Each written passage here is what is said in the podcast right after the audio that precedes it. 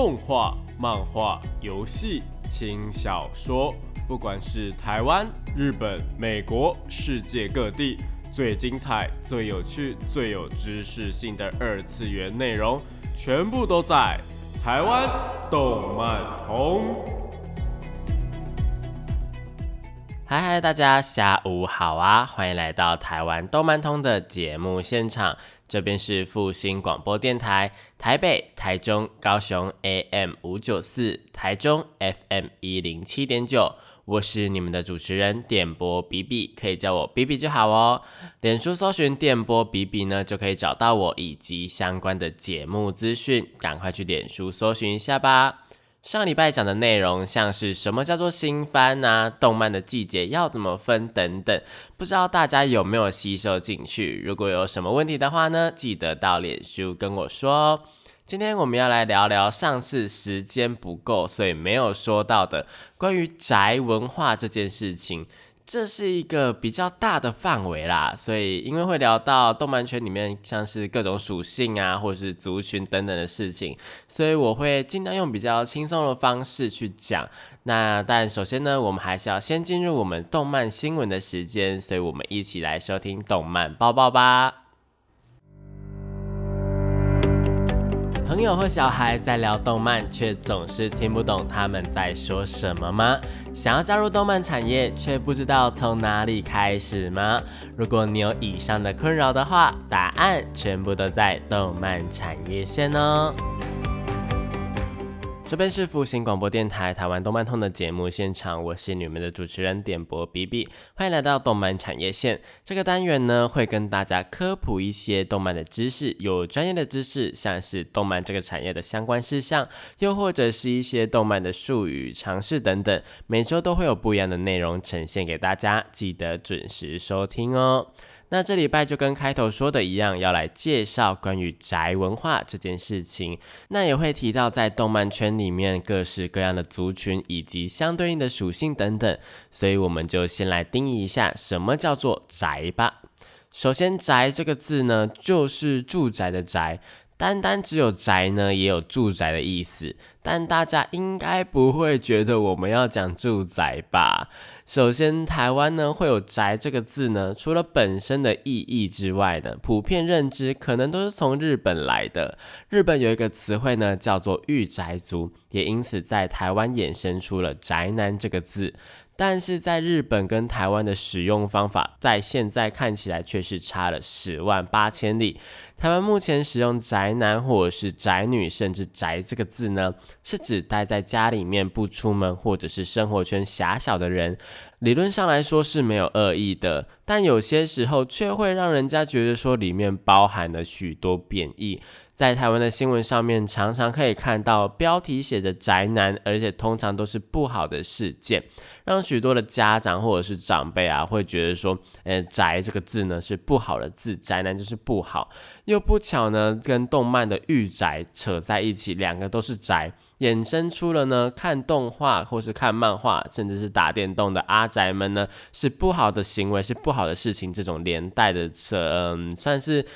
一个被牵连的关系吧，但实际上这两件事情根本就是毫无关联。首先，宅男或是宅女，或者是我们去性别叫做阿宅会比较方便，是因为二零零五年呢，台湾流行着日剧《电车男》，里面有一个不修边幅、喜欢动漫 A C G 的御宅族，也是在这个时候呢，御宅族这个字流入台湾的。御宅的意思啊，在日本原本是一种敬称，称呼对方的家里或是对方，就跟中文的贵府或是您一样。而日本的 A C G 爱好者们呢，早期会这样子互相称呼，久而久之就成为了约定成俗的一个代名词，也就有了御宅族这种喜欢 A C G 文化的族群统称出现。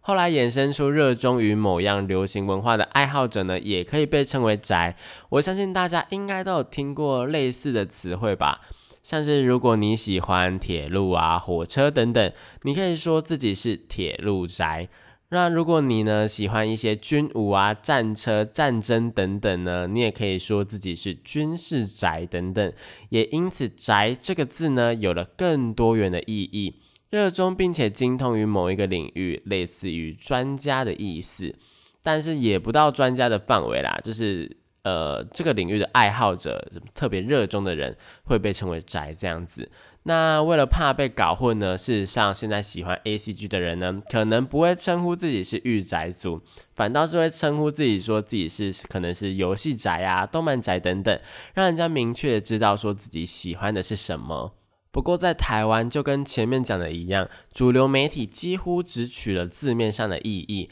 用宅男宅女称呼足不出户的人，跟年轻族群有关系的负面报道。如果对方喜欢动漫的话呢，就会冠上宅男宅女的词语，让人家对宅这个字呢产生了一个贬义的感觉。事实上，如果使用简居族这个词汇，或应该会比较适合台湾媒体想要描述的事情。但是可惜的是，这些事情就像是约定成俗一样。如果想要改正这些观念，可能需要很长很长的时间。不过值得高兴的是，有越来越多人有这个意识，意识到用“宅男”“宅女”这些字呢，并不能够精准的表示他们想要表达的，而且常常会惹到台湾的动漫迷们，算是有在慢慢的改进呢。举个例子来说好了，像是二零一五年台北又发生了随机的杀人事件，社长柯文哲呢在发表意见时提到，如果对象是一种很孤立的、跟家人也没有密切来往的这种宅男与社会孤立分子，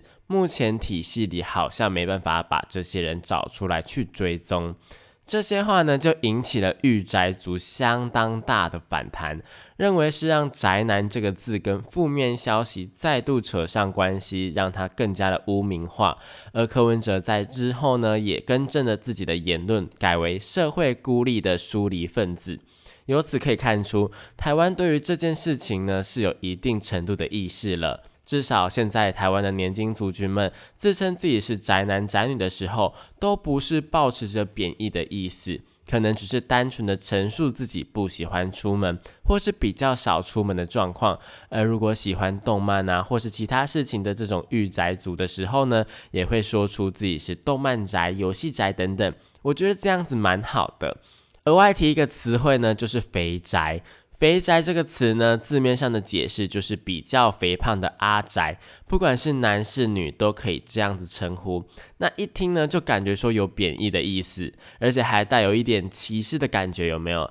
如果是朋友或是熟人之间的互相开玩笑，我觉得是 OK 的。但是请不要对不熟的人说这种话，因为这算是一种侮辱。如果不好的话呢，搞不好还会被告上法庭哦。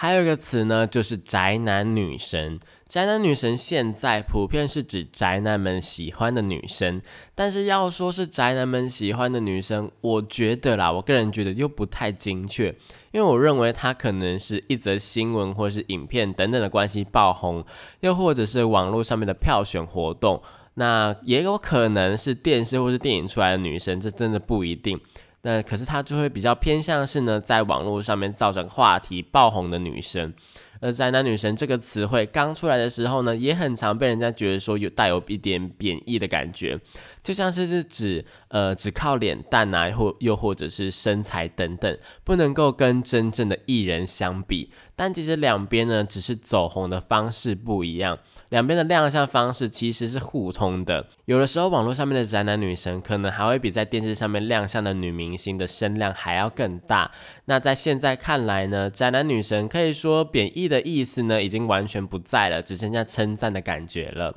那既然提到宅男女神的话呢，就不能不提到台湾最资深的宅男女神谢洁玲。她在二零零五年的时候呢，夺下了年度宅男女神之后，开始了演艺圈的道路；而在二零一五年的时候呢，再度夺下了年度宅男女神的名号。目前呢，也依然在各大的节目啊，以及网络上面活动，是个相当努力，而且在网络族群中名声十分响亮的艺人。而他自己也推出了相当多的歌曲，所以我们先休息一下，听一下由二零一五年的宅男女神谢洁玲所带来的歌曲《时差》。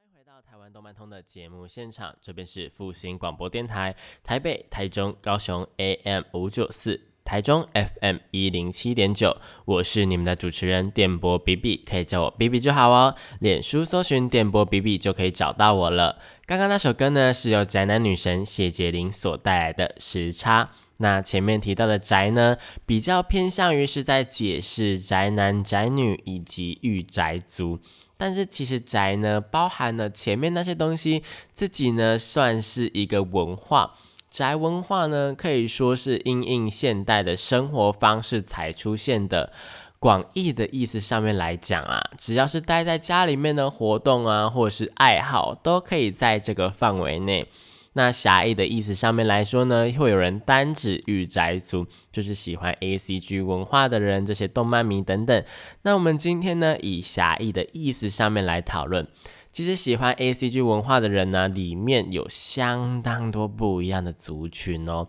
而通常呢，我们会用嗜好或者是行为来分类。就跟前面提到的铁路宅呀，或者是军事宅一样，像是有些人特别喜欢帮动画配音的配音员，也就是俗称的声优。他们会去听，会去看喜欢的声优演出的各种作品，或者去买这些声优的周边商品、参加活动等等。那这些人呢，就是所谓的声优宅。那为什么我要提族群呢？因为等一下呢，我要提动漫的圈子里面一个最最最最最有名的分类，也就是所谓的腐女。腐女的腐呢，是腐烂的腐，源自于日本的腐女子。是指喜欢 BL，也就是所谓的 boys love，男性跟男性之间爱情的女子。腐这个字呢，在日文里面有一个意思是无可救药的。虽然是这样讲，但是腐女呢，并不是不好的意思哦，而是带点自嘲的意味存在。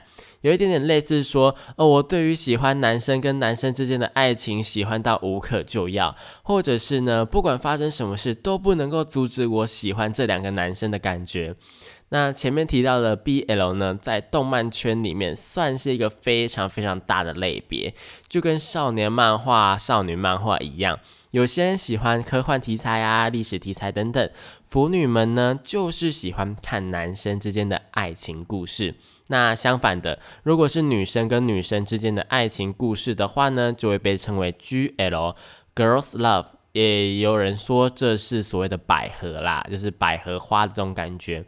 那不一定呢，是要整部作品都是在讲 BL，也就是说，不用说这部作品是在讲 BL。如果是其他类型的作品之中有 BL 的剧情呢，也是可以的。我们可以看到台湾的连续剧啊，可能就是呃整个连续剧里面会有一个同性恋的情侣呢，那这个呢也算是这个感觉的样子啦。就是整部作品不一定是要是 BL，但是只要是里面有 BL 的话也可以，甚至是完全没有 BL 的剧情呢。腐女们呢，也是拥有幻想的能力的。如果是剧情里面有互动也就算了，比方说，呃，比方说像什么，呃，一起打篮球啊，或者一起踢足球等等，也就算喽。他们可以将任意的两个男性完全没有相关的男性配对，幻想出 BL 的剧情。我认识最夸张的腐女朋友，她在全盛时期的时候，甚至看到两个男生就可以幻想出一整套的剧情。我着实佩服她的编剧能力。那既然有腐女啊，有没有所谓的腐男呢？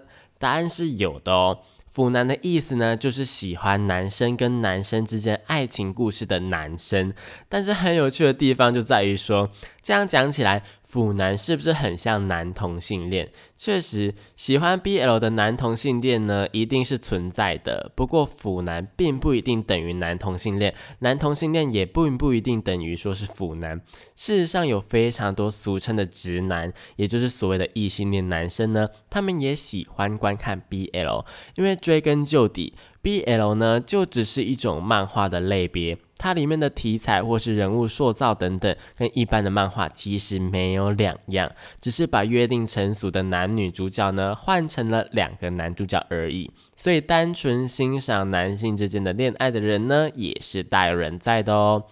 不过，虽然腐男腐女喜欢 BL，感觉上对于性别议题应该是会比较理解的，但是实际上，实际上哦，有一些腐男腐女。只对于二次元的事物感到兴趣或者是认同，在现实生活中遇到真正的同性恋，不管是男同性恋还是女同性恋，却是会感到反感的。这点在我看来是十分奇妙的。因为他们能够接受 BL 的剧情，却不能够接受现实生活的 BL。不过，因为我听过类似的案例，我身边也有一点类似的朋友，只能说世界上的人百百种，无奇不有。所以，如果你今天认识了一个腐男腐女的朋友啊，我觉得呢，嗯，就是先不要认定说对方肯定会支持同性恋的议题，因为这世界上真的是什么人都有。但反过来啊，我也听过，甚至是认识许多的腐女或是腐男们，是热衷于现实生活的幻想的，会在现实生活中帮两个男生配对，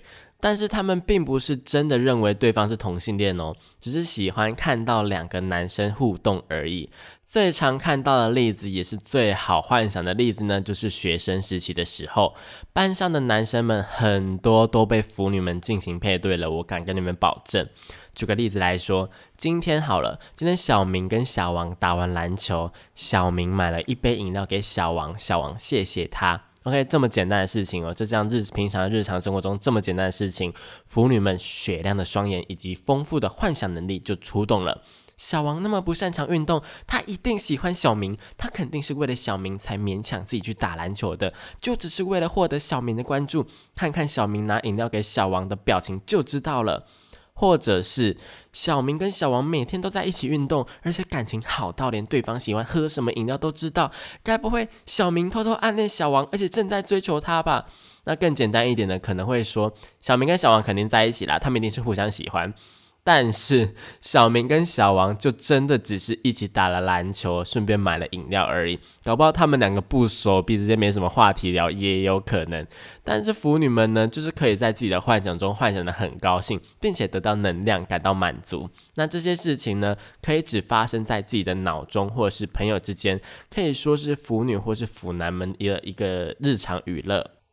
那你也有可能会问说，会不会有人感到不舒服呢？如果是现实幻想的部分被本人知道了，然后本人感到不舒服的话，我觉得多多少少应该都会有人感到不舒服啦。因为我觉得这件事情不关男生女生，被人强送作堆会感到不舒服的人呢，一定是会有的。不过也有像我这种知道之后会觉得很有趣的人。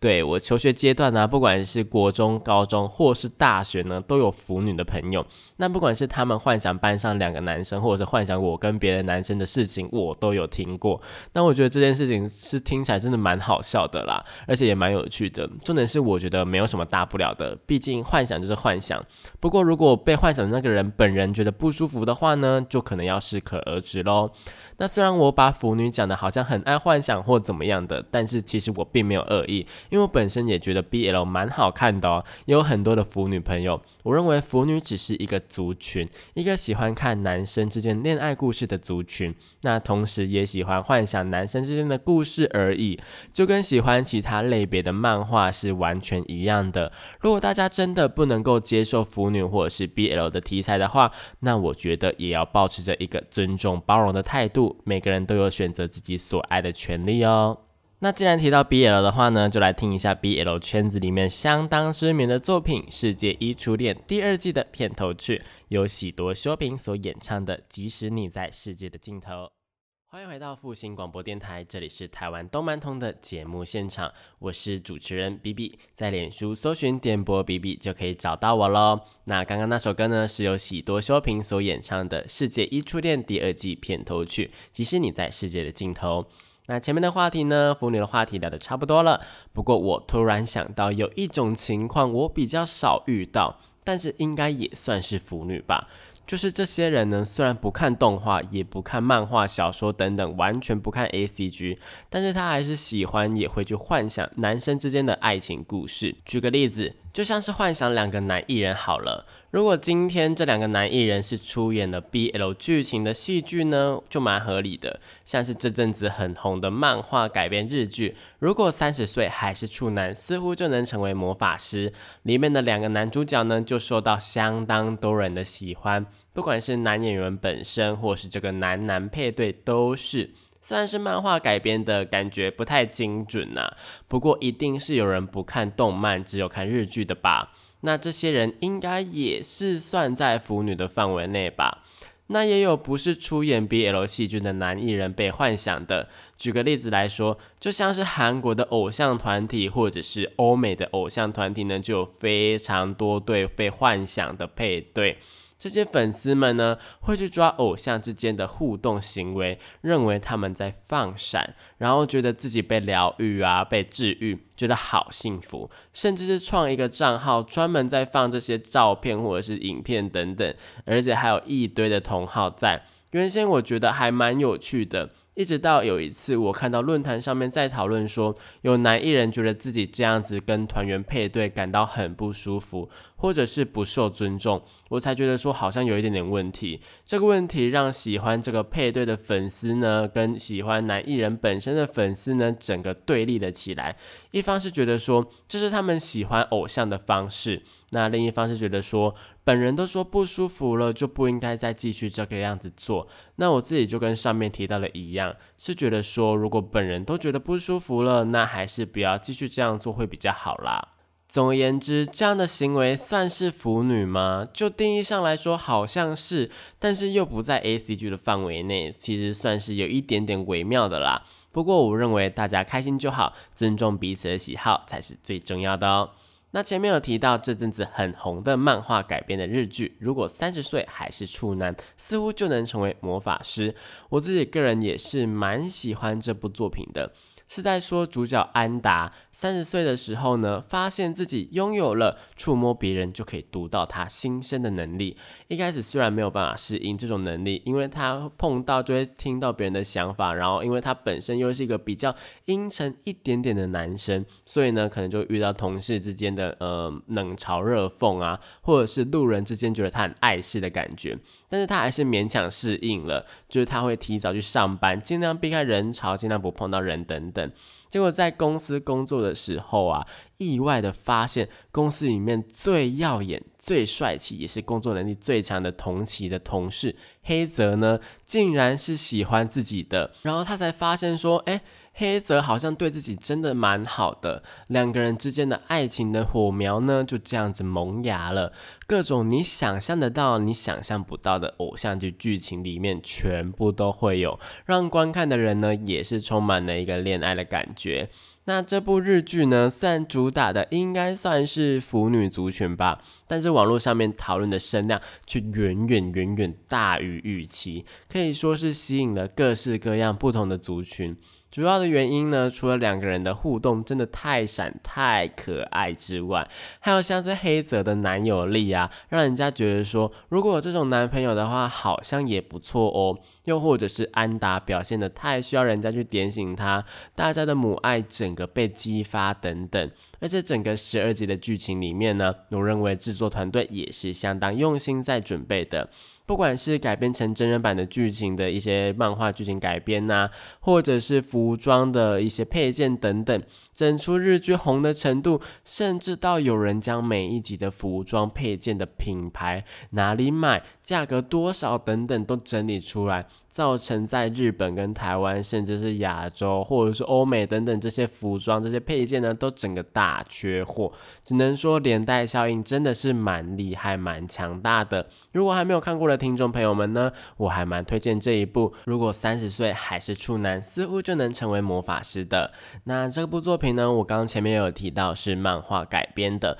所以呢，漫画的部分呢，我个人也有去看过了。我个人是觉得说。呃，漫画跟日剧的节奏上面差还蛮多的。如果是习惯看漫画的朋友呢，在看日剧的时候，可能会觉得有一点点嗯怪。但是我觉得啦，日剧的整体剧情来说是比较完善的，漫画的部分呢就有一点点稍显有一点点不足。不过如果想要看安达跟黑泽更多的放闪剧情的话呢，观看漫画也是一个不错的选择啦。那值得一提的是，漫画的主角安达的朋友拓殖呢，他跟小奏。在漫画里面呢，其实好像并没有走在一起，他们只是作为一个番外篇的方式，一个特别篇的方式，一个很短很短的小连载。所以如果想要看这一对的话呢，那日剧的部分是比较多的哦。那顺便也说一下，就是呃特别篇的部分，我也是蛮推荐大家去看的啦。这个完全真的就是私心推荐的。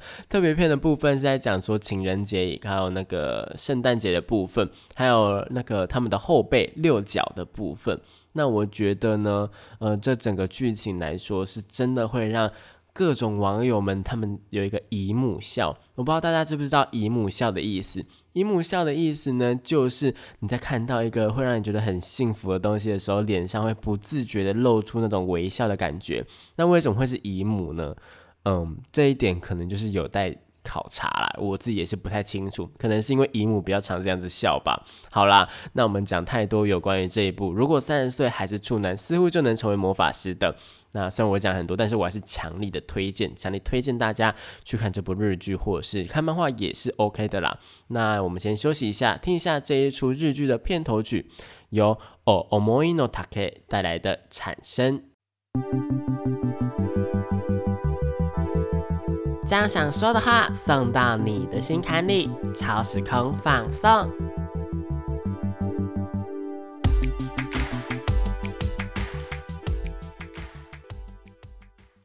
欢迎来到超时空放送，这边是复兴广播电台台湾动漫通的节目现场，我是你们的主持人点播比比。给没听过的听众朋友们说一下，超时空放送这个单元呢，主要是给各位听众朋友们在线上点播歌曲。想要点歌的听众朋友们，可以到我的脸书粉丝团点选连接，填写表单，写下你为什么想要点播这首歌曲，或是你想要点播给谁听哦。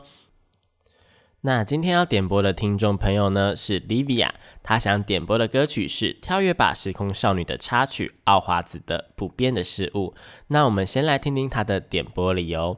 这首歌是《跳跃吧时空少女》的插曲。每次在观看这部动画的时候，都会想到学生时期成绩考差、和朋友吵架、失恋，对当时的我们来说，都像是天塌下来一样。那时候的我们明朗而纯粹，好像什么都是烦恼，也好像什么都不是烦恼。而片中出现多次的 "Time waits for no one" 说明了时间不会等人。我们会长大，会面临到许多许多未知，甚至会不知所措的时候。这首歌像是浓缩了那段充满迷惘、困惑、疯狂的日子，但这些都是人生的养分，都是最美好的时光。最后想对可爱的 B B 说声加油，你也是我最美好的时光。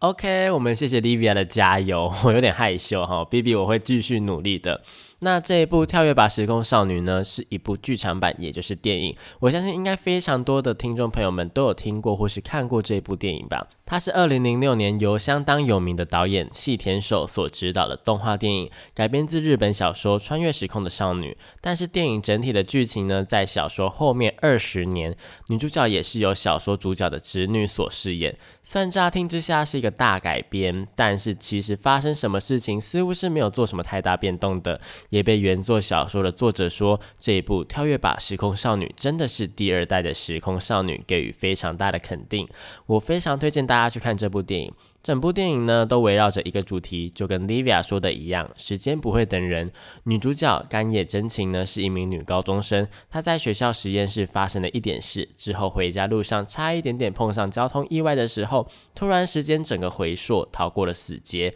她这才发现自己拥有了穿梭时间的能力。那她一开始呢，就跟我们大部分的人一样，去做了一些拥有穿越时间的能力之后想做的事情，像是考试考好一点啊，复付一次钱，但是唱歌唱到爽，拿到更多零用钱等等。但这边就会让我很想要吐槽，说怎么不去买彩券赚大钱了？我如果拥有这个能力，肯定会这样子做，还是这就是我没有这个能力的原因？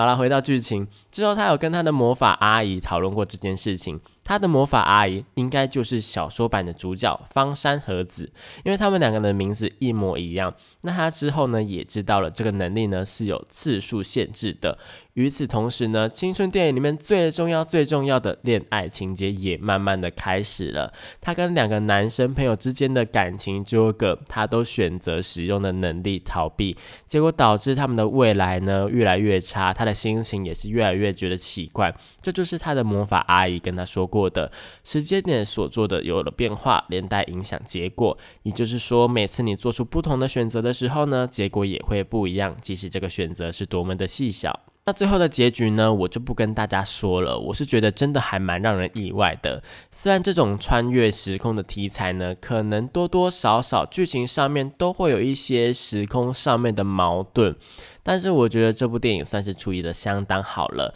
肯定是会让人有所感触，甚至是哭的。那回头看的话，就跟 Livia 说的一样，当初那些烦恼在那个时候就好像是天塌下来一样，但现在看起来却都是一些无关紧要的小事，甚至是想不起来了。时间会带走一切，也会使人成长，但是不变的东西呢，还是会有的，所以才想要点播这首不变的事物吧。那讲了这么多，如果有兴趣的听众朋友们呢，可以去看看这一部《跳跃吧时空少女》，它也有漫画版，里面有提到电影中没有提到的魔法阿姨，也就是方山和子的事情，可以多看看哦。因为这样你就可以知道一些小说的事情啊，或者是你想要直接去看小说《穿越时空的少女》，我也觉得是 OK 的。那它有改编成日剧，或者是呃真人电影都有。那这部《穿越时空的少女》呢，我也是非常推荐给大家的。那还有一点时间，我们来聊一下前。没有提到的细田守这个导演，因为我个人非常喜欢细田守导演的作品，像是一九九九年的《数码宝贝大冒险》。我们的战争游戏，或者是之后也是相当有名的《夏日大作战》，我都很喜欢。二零一八年的电影《未来的未来》甚至入围了奥斯卡金像奖的最佳动画片，可以说是相当大的荣耀。因为日本呢，就只有他跟吉普力的工作室有入围过。那会让我这么喜欢他的电影的原因，很大的一部分是因为他的电影啊，在画风或者说是在作画上面非。非常非常的细腻，看了会让人家觉得很舒服，而且他的作品呢，一定会有积雨云，但是他的一个象征的感觉。而且每一部里面呢，一定都会有亲情跟友情，或者是有爱情在里面。重点是，就算是各种不一样的题材呢，也都可以把这三个东西完美的融入。像是《夏日大作战》好了，这种在网络世界战斗的题材里面，却讲述了满满的亲情。它是一个乡下一个大家族的故事。又或者是《数码宝贝》的剧场版《我们的战争游戏》。也是讲述了友情跟亲情，但是在战斗或是动作的场面，却也是一点都不马虎，而且也是有一种网络世界的感觉，让人家觉得说细田守导演呢，可以在各个领域都发挥的很棒。那今年呢，细田守也预定要上映自己所指导的第六部的原创动画作品《龙与雀斑公主》。是继刚刚讲的那两部《夏日大作战》以及《我们的战争游戏》之后，第三部跟网络世界有相关的作品。虽然说还没有详细的剧情跟预告啦，但是也是让粉丝们相当期待这个夏天，这个二零二一的夏天会上映的《龙与雀斑公主》。而且有趣的是，虽然说日文跟中文都是《龙与雀斑公主》，但是英文的标题呢却取名叫做贝拉。或许女主角就叫做贝拉也说不定，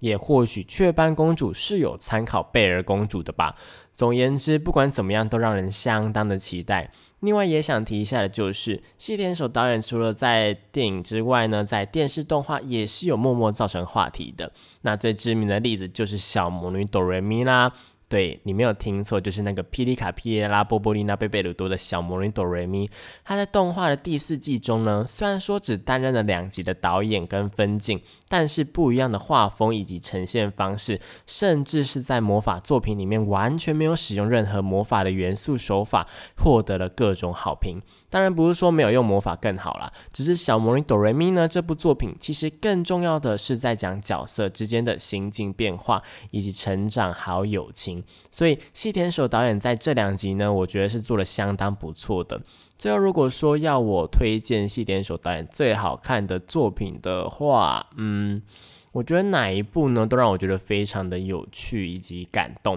因为在导演底下的作品啊，每一个角色，即使是那种很配角、很配角的小角色呢，也像是拥有了灵魂一样。这一点其实是非常难得的，因为很多的作品呢，他们只会着重于在主角群或者是在主要的配角上面，很多的配角、小配角那一种角色呢，路人呐，就像是没有灵魂一样，就只是背景的感觉。但是细田守导演的不一样。所以除了前面提过的数码宝贝、我们的战争游戏啊、夏日大作战、跳跃吧时空少女、未来的未来之外呢，狼的孩子雨和雪、怪物的孩子呢，我也是相当推荐的。这两部题材呢，有一点点类似，都是在讲妖怪或者是半妖这种感觉，不过故事啊完全不一样，但是却会让人家觉得说一样觉得很精彩，更让我觉得说这种像是网络世界这种科幻啊，或者是这种怪物的奇幻色彩的故事呢，真的非。非常适合细田守导演。如果大家有兴趣的话呢，也可以去查查看导演的相关作品哦。推推。那今天的节目呢，也差不多到尾声了。那如果对于今天的节目内容呢，就是腐女啊，或者是宅文化呢，有所疑惑的话，或者是有什么想说的，或是觉得我说错了的话呢，可以到脸书搜寻电波 B B 找到我。不管你是留言或者私讯我都可以哦。那如果喜欢这个节目的话呢，也可以追踪粉砖，就会有更多节目内容以及预告。那想要点播歌曲的话呢，也可以填写表单哦。那我是 B B，节目最后呢，为您播放由奥华子所带来的《不变的事物》。这边是复兴广播电台台湾动漫通，期待下个礼拜与您再次在空中相会，拜拜。